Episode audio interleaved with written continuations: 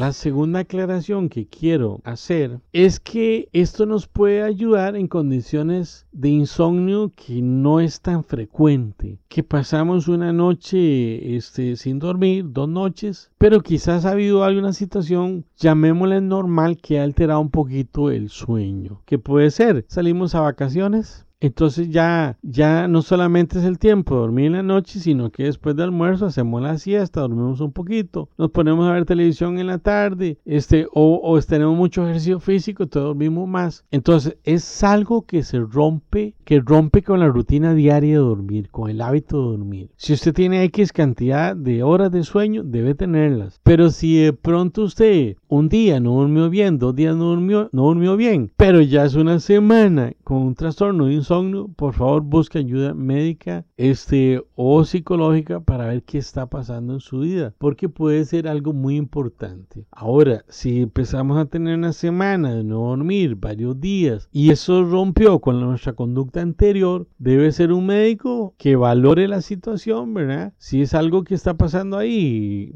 que llamémosle normal, o si tiene que ser medicada la persona, o en un caso que se puede observar una psicopatología, referirlo a un médico psiquiatra. Primera recomendación a nivel general. Debemos de tener un horario establecido para dormir. Sí, así como lo escucha. Debemos tener una hora fija siempre. Porque esa hora fija nos va hacer tener la posibilidad de crear un hábito de sueño. Siempre, si usted se duerme a las 10 de la noche, debe ser a las 10 de la noche. Porque adquirimos un hábito de sueño y le facilitamos a nuestro organismo que se programe para dormir cuando llegue la hora. Entonces, cuando se va acercando esa hora, nos empieza a llegar el sueño y empezamos a ser dominados por el sueño. Entonces, número uno, y muy importante esta, esta recomendación, es que tenemos que tener una hora para dormir. Puede ser que este, a veces este, se rompió el horario porque usted hizo un viaje entonces fue a otro país donde hay un cambio de horario muy diferente, por muy, diferentes razones, que se murió un amigo y fuiste a, la vela y entonces esa noche no dormiste, seguís ahí con problemillas, pero posiblemente después de varios días se va a regular tu, tu sueño y ya no va a haber insomnio porque fue algo como muy circunstancial. Entonces el ciclo biológico entra en un horario, en un hábito, va a funcionar muy bien nuestro sueño.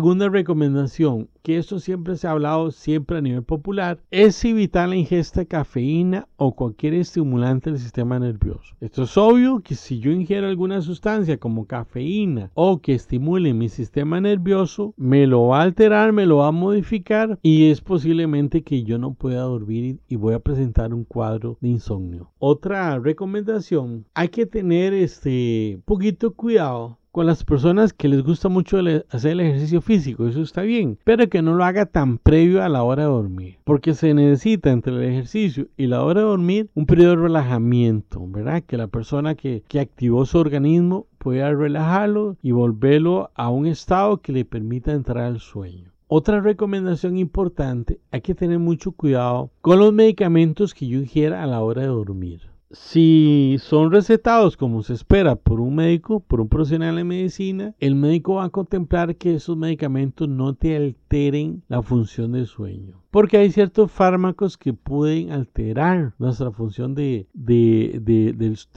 de dormir. Recuerdo que unas clases de, como estudiante de psicología, recibiendo unas clases con médico psiquiatra, y nos decía que algunos, algunos fármacos podían provocar, y puso ejemplo la aspirina. Usted dice, pero yo me la tomo y no me pasa nada. Bueno, no necesariamente tu reacción a ese, a ese medicamento va a ser la mía. A eso tenemos que sumarle que a nivel de organismo hay un tipo de reacciones ante los medicamentos que se llaman reacciones paradójicas. Es que a veces usted puede ser que le manden un, medicamento que aparentemente no va a alterar la función del sueño y te la va a alterar porque tu organismo reacciona contrariamente. He conocido personas que han tomado estimulantes como un complejo B para dormir. Usted dice, pero ¿cómo puede ser si eso va a inervarlos, activarlos psicofísicamente? A ellos les provoca el relajamiento. Ahí están teniendo una, una reacción paradójica. Otra recomendación para evitar algo es el ingerir alcohol. Algunos pueden decir que le da sueño, pero no necesariamente porque puede volverlo inestablemente un día dormir, otro día no, y porque el alcohol te puede inhibir de entrar a un sueño profundo que es donde va a haber toda esa restauración este, de nuestro organismo.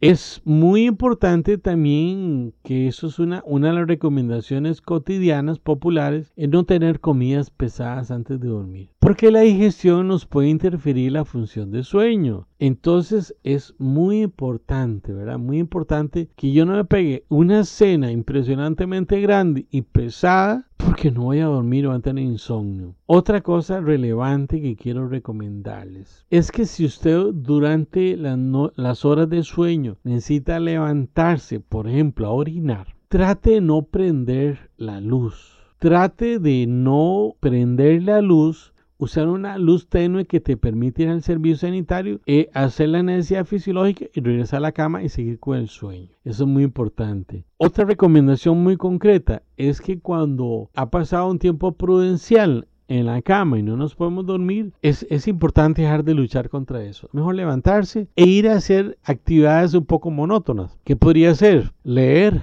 tenga la seguridad que usted no puede dormir, se pone a leer y le va a llegar el sueño. En muchos de los casos van a empezar a dormirse y ya van para la cama y van a dormir entrando hasta el sueño profundo. Muy importante, muy importante es que la cama se dice que es para dormir y para la actividad sexual en las parejas. Nunca la cama debe ser un escenario o un lugar para discutir la pareja. No podemos entrar a resolver problemas por mucho tiempo se han sostenido sus problemas, porque luego de la discusión puede venir un enojo muy fuerte y hay insomnio esa noche. Para los dos, uno o para uno de los dos. Entonces, ¿qué es el cuarto? Un lugar donde yo obtener relajación y nunca manejar estrés, sino lograr dormir profundamente. Si tenemos un día muy estresado, es muy importante entrar a una, a una situación de relajamiento antes de dormir. Puede ser oír música, algunos les da sueño ver televisión, entonces es muy importante hacer, si usted sabe hacer ejercicios de relajación tipo yoga, hágalos, hágalos una media hora antes de dormir y verá que va a entrar profundamente a dormir. Es importante, yo considero relevante que en muchos casos que, que tal vez andan con un poquito ahí afectado la, la función del sueño, usar algo, alguna sustancia natural como tetilo o ese tipo de cosas que a la gente, a mucha gente le funciona y los ayuda a entrar a un estado profundo de sueño. Termino diciendo lo siguiente.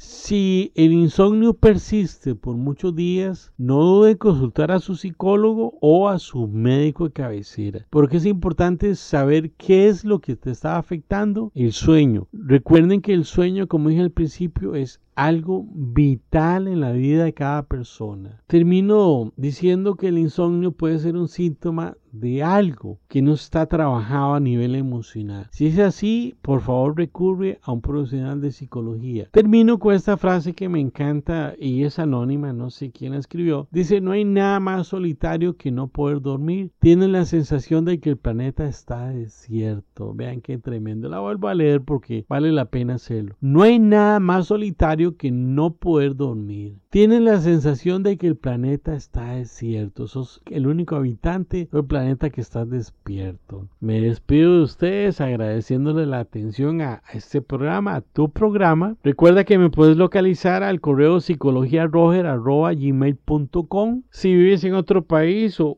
por cuestiones de la pandemia no podemos tener una cita física, me puedes localizar y podemos tener a través de una videollamada una cita. Muy amable por ser parte de este programa, por haber disfrutado de, de esta enseñanza y nos vemos en la próxima. Buenas noches, muchas gracias, bendiciones, chao.